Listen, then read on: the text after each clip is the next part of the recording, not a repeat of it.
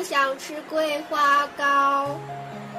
你看，这里是雨后初晴的乌镇。那座老宅已经有近四百年的历史了。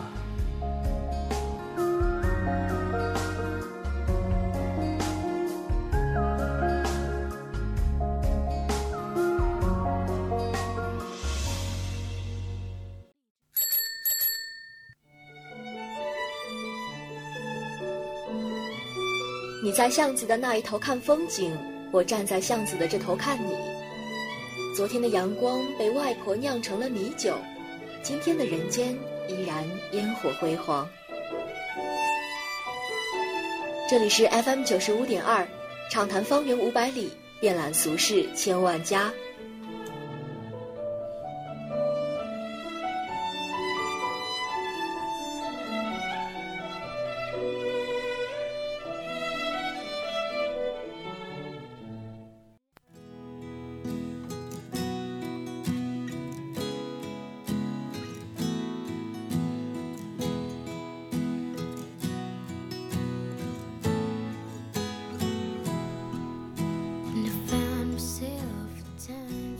各位听众，欢迎收听 FM 九十五点二浙江师范大学校园之声，这里是方圆五百里，我是主播陈鼎。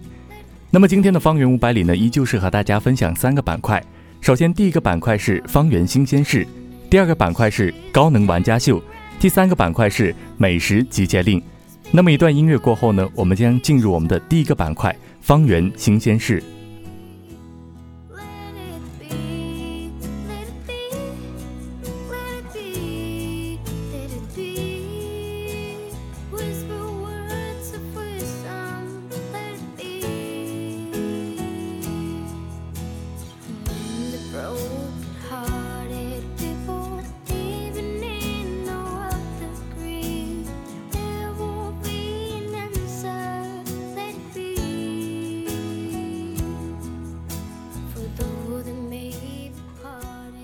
那我们现在进入我们的第一个板块——方圆新鲜事。首先，第一条资讯是为你写诗，三行诗谱写冬日里的温暖和感动。天气一冷，情绪也是变得细腻起来。可能是屏幕那端亲人送来的关怀和问候，可能是秋风乍起时握在手里暖暖的热饮，也可能是行走在冬夜里属于一个人的月亮。所有你看到的、你遇到的，都会成为你诗里的主人公。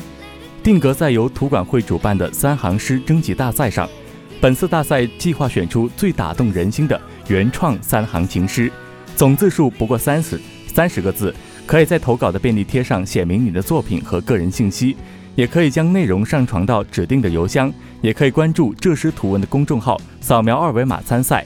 报名截止时间是十二月八号，还是有足够的时间做准备的。获得一等奖的作品还有可能出现在本次大赛甄选诗集的封面上。用你手中的笔墨写下你心间的情愫，在冬天的纸上留下你们最美最暖的三行诗。那么第二条资讯呢？是相约六点半重磅推出积分制。为了深入开展阅读推广活动，在全体全校师生中掀起全民阅读的热潮，打造图书馆相约六点半阅读品牌推广活动。该活动将正式实施积分制，相约六点半包括真人书、御寒读书会、三鱼英语沙龙三个子活动，每月三期。本月的三场活动暂定为十一月二十三号、二十四号和三十号，详情可以关注这诗图文微信推送以及图文门口的海报。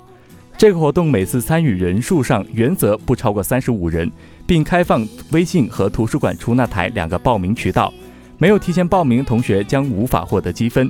工作人员会发份积分记录卡，参与者每参加一次便可以得到一个积分，获得的积分也能进行兑换奖励，比如抵押超期罚款、自助打印、复印、扫描以及论文查重测验等。同时，根据积分卡记录的情况，每年会按一定的比例进行星级读者荣誉称号的评选，会在读书节前后颁发证书并给予奖章。那么我们的第三条资讯是复兴号来了，出行更加省心。有消息称，这个月的二十号起，六趟复兴号动车组列车在卢昆线、宁杭线、杭生线间开跑，而且在金华南站也有停靠。这就表明金华人在家门口就能坐上高大上的复兴号了。据了解，这次列车车型换作复兴号高铁后，高铁并没有提速，票价也没有发生变化，但相较于和谐号而言，复兴号的寿命加长了，乘坐的舒适度和安全性也是提高了不少。最直观的就是在过隧道或者车辆交汇的时候，耳朵的不适感会少一点。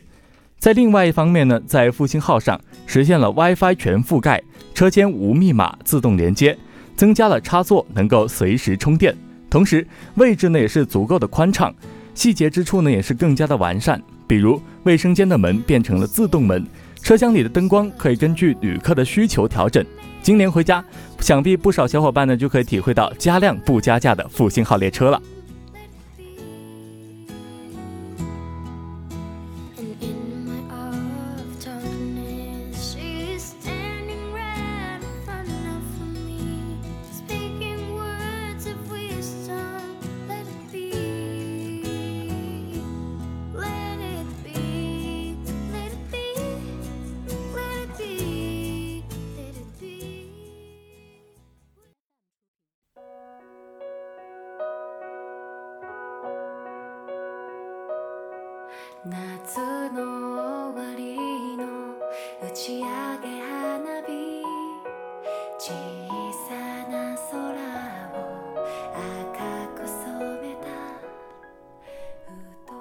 当我们来到我们的第二个板块——高能玩家秀，用日式的小确幸温暖你的晚秋。相信说起这个日本文化呢，你总有自己的看法。同样是东方文化，你真的知道和了解和我们隔海相望的日本吗？你或许看过日本漫画，也可能喜欢美丽的樱花，也许你喜欢它的干净与礼貌，又或者你爱吃新鲜精致的寿司。为了增进中日两国的文化交流和友好往来。增进我校国际化校园文化建设，丰富国际文化活动。在成功举办三届日本传统文化进校园的活动基础上，我们于十一月十号到十二号邀请三位日本茶道专家来校举办文化活动。那么现在我们邀请到这个负责活动的嘉宾来谈谈他的体会。首先呢，我们来请嘉宾做一个自我介绍。大家好。我是来自外国语学院日语系的大二学生林诗怡。嗯，诗怡你好。那么你们呃，在这个周六周日呢，也是做了这个活动，就是你们在做这个活动前期呃有什么准备呢？嗯，关于这个活动，我们外语学院以及我们日语系可以说是筹备了很久的。然后我们就是作为。大二、大三、大四，我们这三个年级的学生几乎有一半吧，都参与进了这次的这个嗯传日本传统文化进校园的这个活动。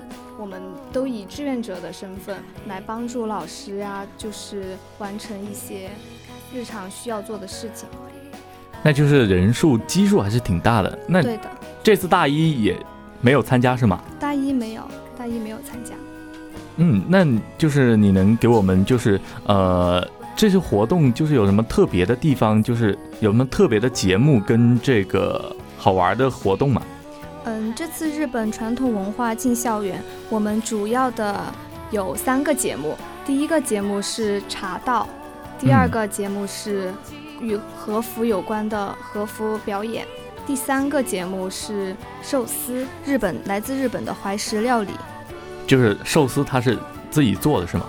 不，不是的，这是这是我们请的金华市的一家，嗯，日本料理的店的厨师来现场为我们做。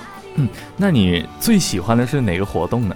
我最喜，我当然是最喜欢吃寿司啦。吃寿司，那你最喜欢吃什么寿司？我个人比较喜欢含有芝士的寿司。芝士的寿司。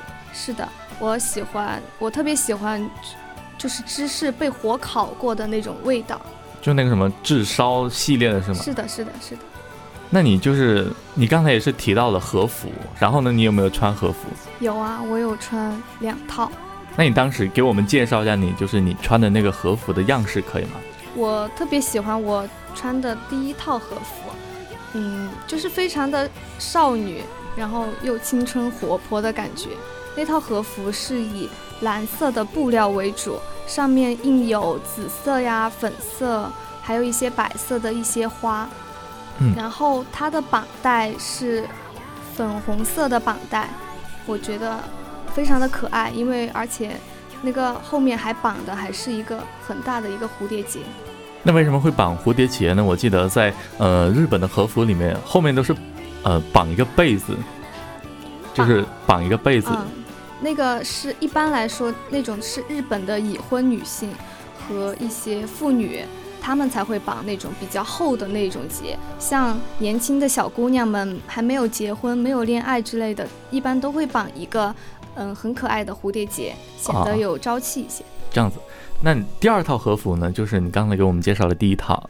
第二套和服是我在，就是那个来来我们学校的那个老师的那天下午的那个节目里，就是那个穿和服的那个节目里，嗯嗯，我是作为模特儿上去，他给我穿的一套和服，那套和服是以粉色和紫色这种基调的颜色为底为为主，嗯，上面印有的是同色系的一种花纹，那个花纹我觉得还是挺好看的。绑带是一条黄色的绑带，也绑了可爱的蝴蝶结。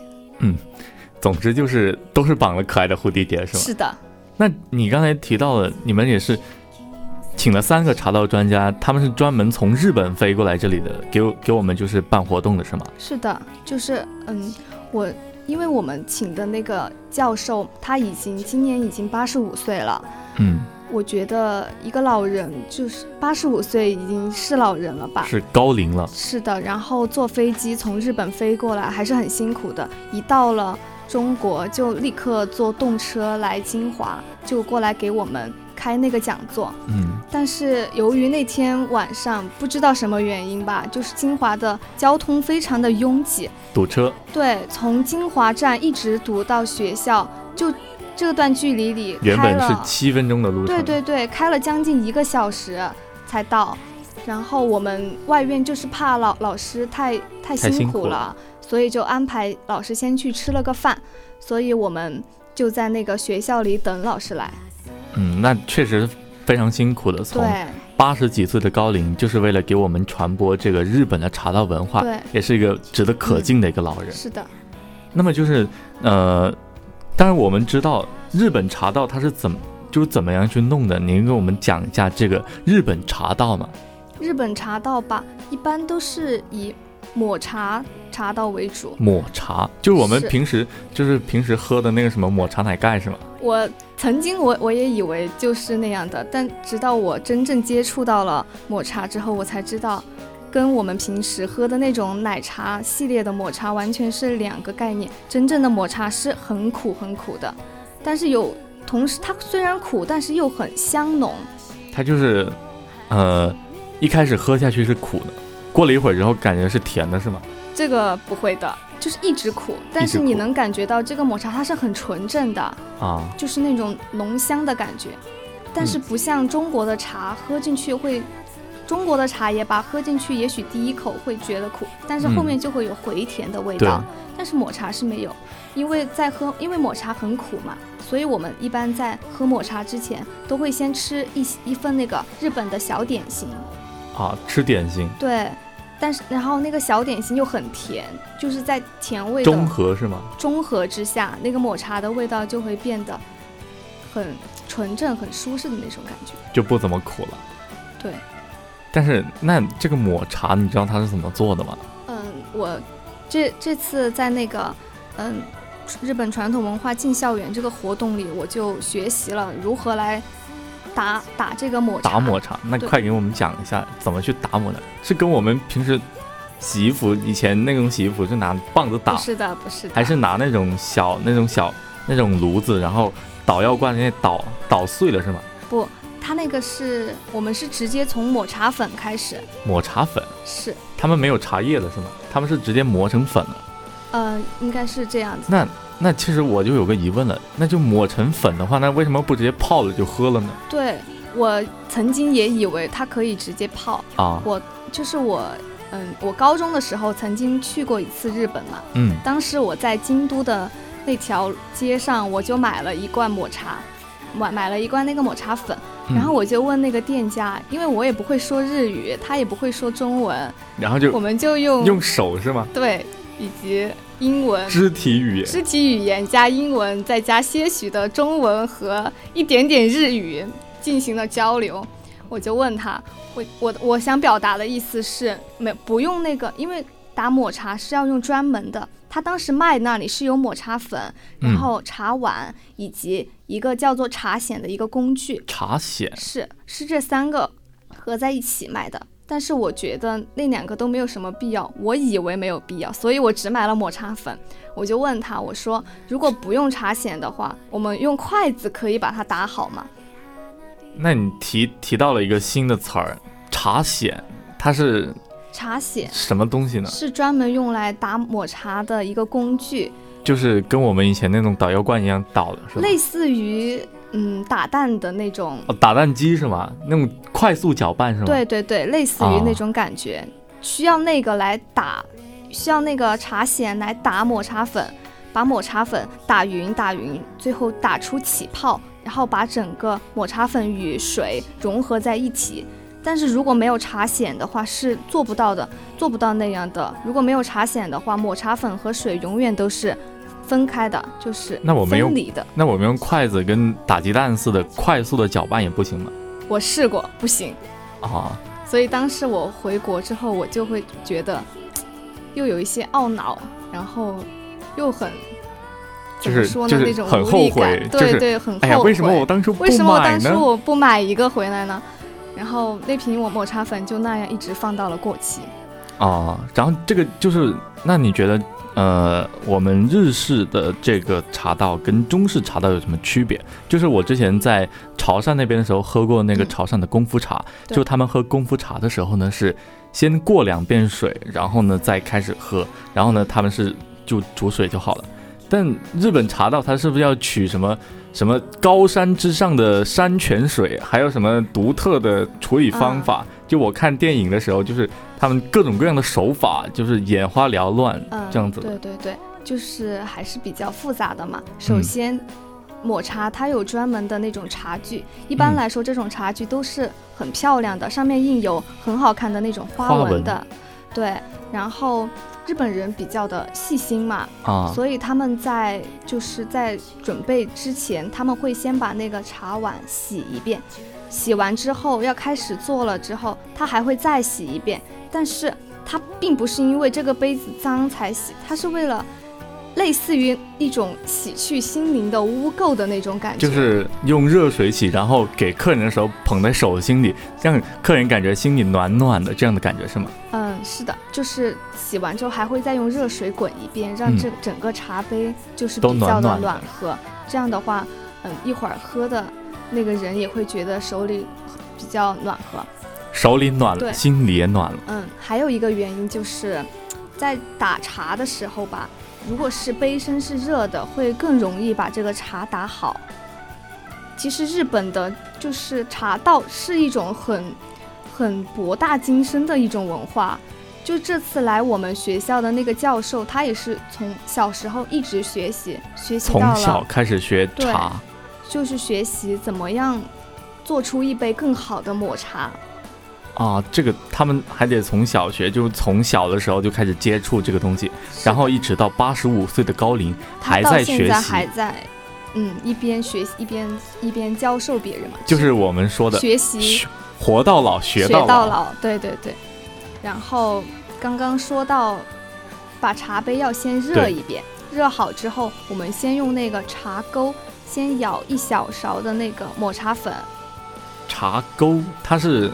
就是那种小勺子是吗？很小的一个小勺子。它是勺一勺还是勺一丁丁一勺一勺勺一勺倒在那个杯那个茶杯里面。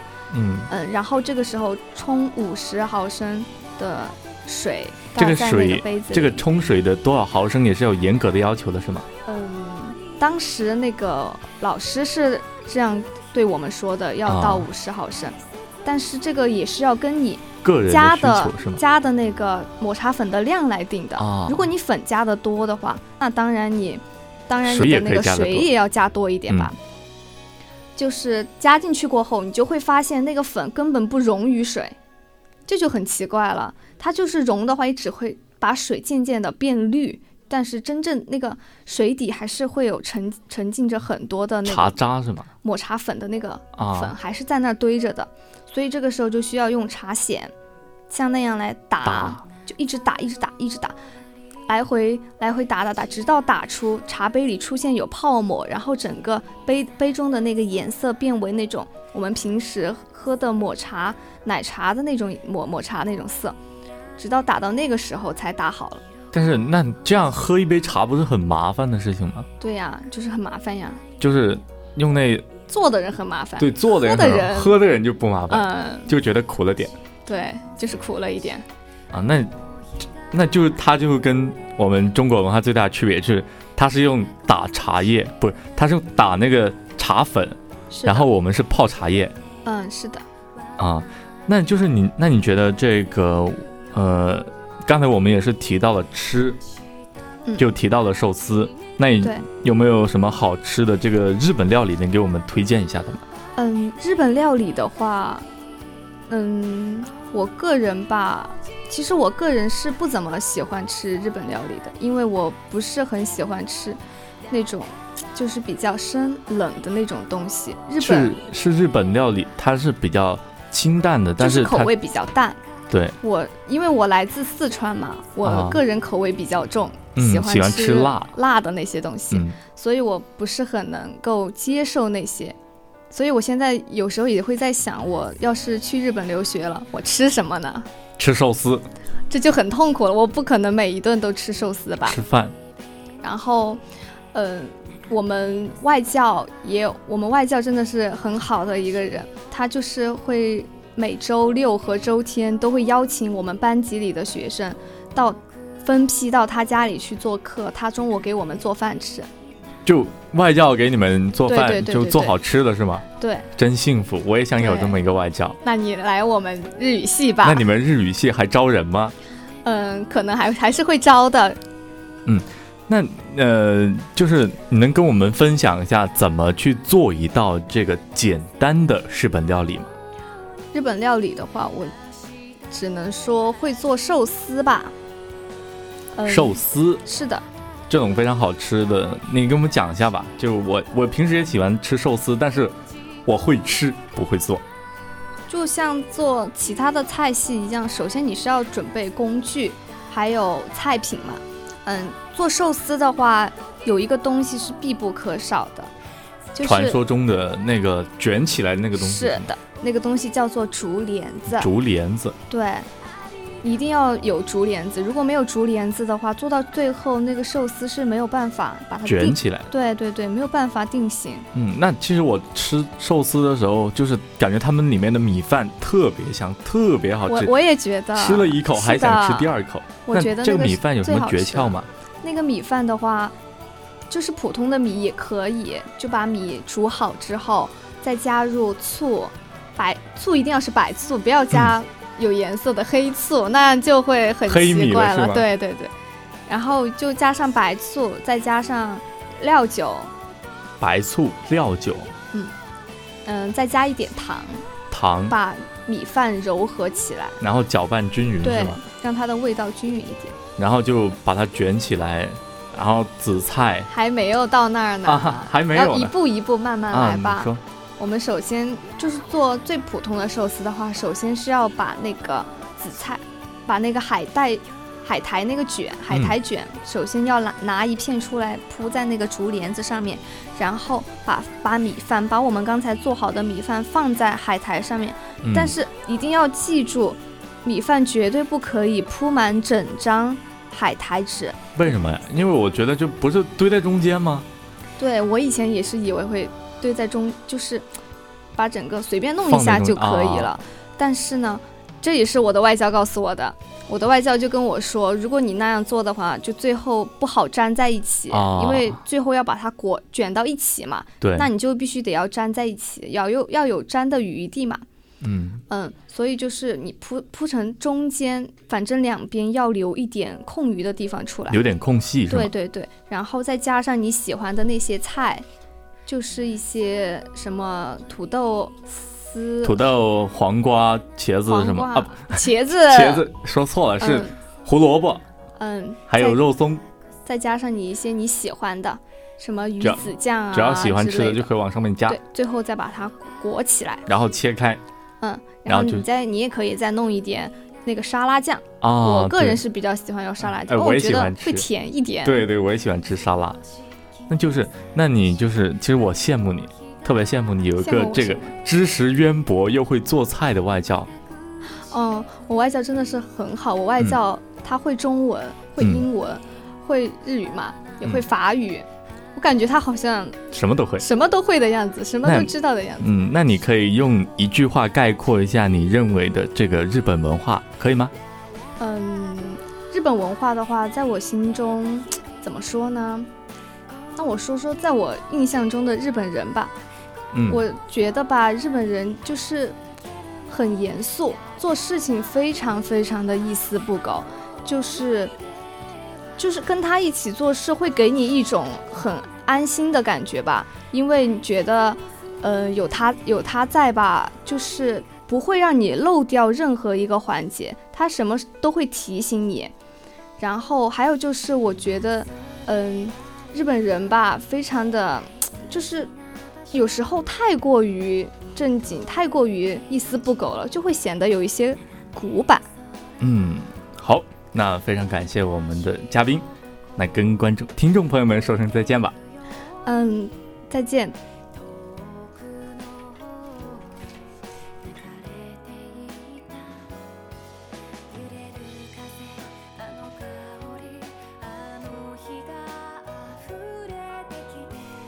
那么听了我们这个同学的分享，你有没有亲自想享受一下这个日式清新的小确幸呢？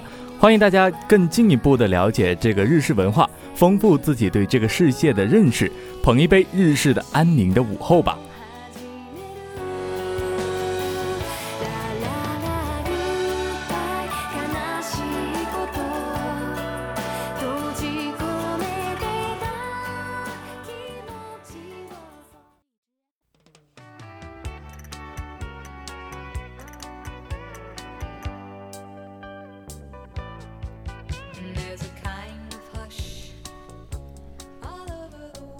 那么进入到我们的第三个板块是我们的美食集结令。家门口的美食，成都厕所牛肉馆新开了，一下子呢就进入了深秋。金华的天气呢总是捉摸不定，说变就变。前几天还是阳光高照，现在就变成了阴雨绵绵。冷得耸肩发抖的日子里，应该吃点什么呢？去一家牛肉馆应该是深秋不容错过的选择。那么这家叫做成都厕所牛肉馆的新店就在咱们北门老马烧烤的隔壁。沿着窄窄的楼梯走上二楼，两排整齐的木质餐桌，映着暖黄色的灯光，给人一种家的温暖。随便找地方坐下来，成功放松的靠在椅子上，再惬意不过了。这个时候怎么能少得了美食呢？点一份新鲜正宗的黄牛肉，加入砂锅，精华的黄牛肉，肉质细嫩，肉味鲜美。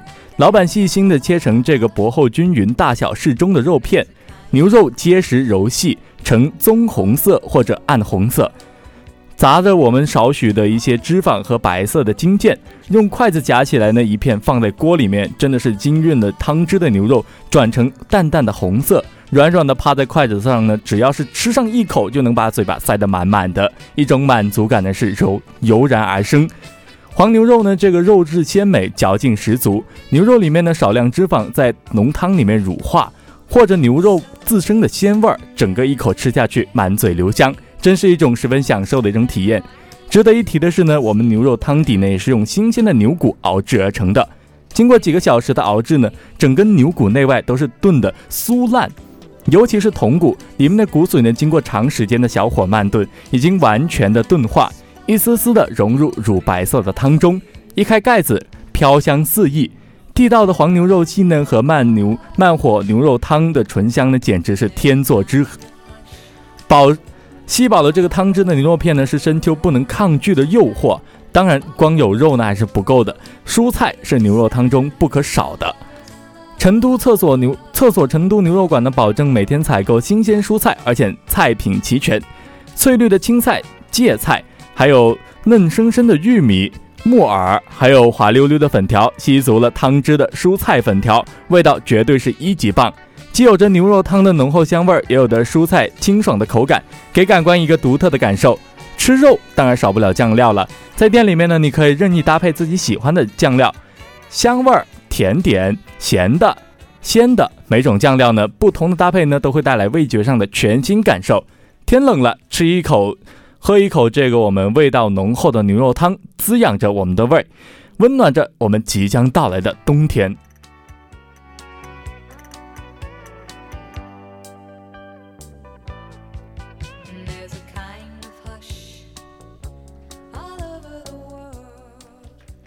那么这一期的方圆五百里，我们介绍了和大家息息相关的三条资讯，也邀请到了一位嘉宾和我们聊了一下日本茶道文化节。最后的美食集结令，我们给大家推荐了北门的牛肉馆。天气渐渐转凉，喝一口地道的牛肉汤，暖暖身子吧。这里是方圆五百里，给听众朋友们分享我们身边好吃的好玩的一些最新消息，介绍有趣有张力的好去处。我是主播陈鼎，下期时间我们不见不散，再见。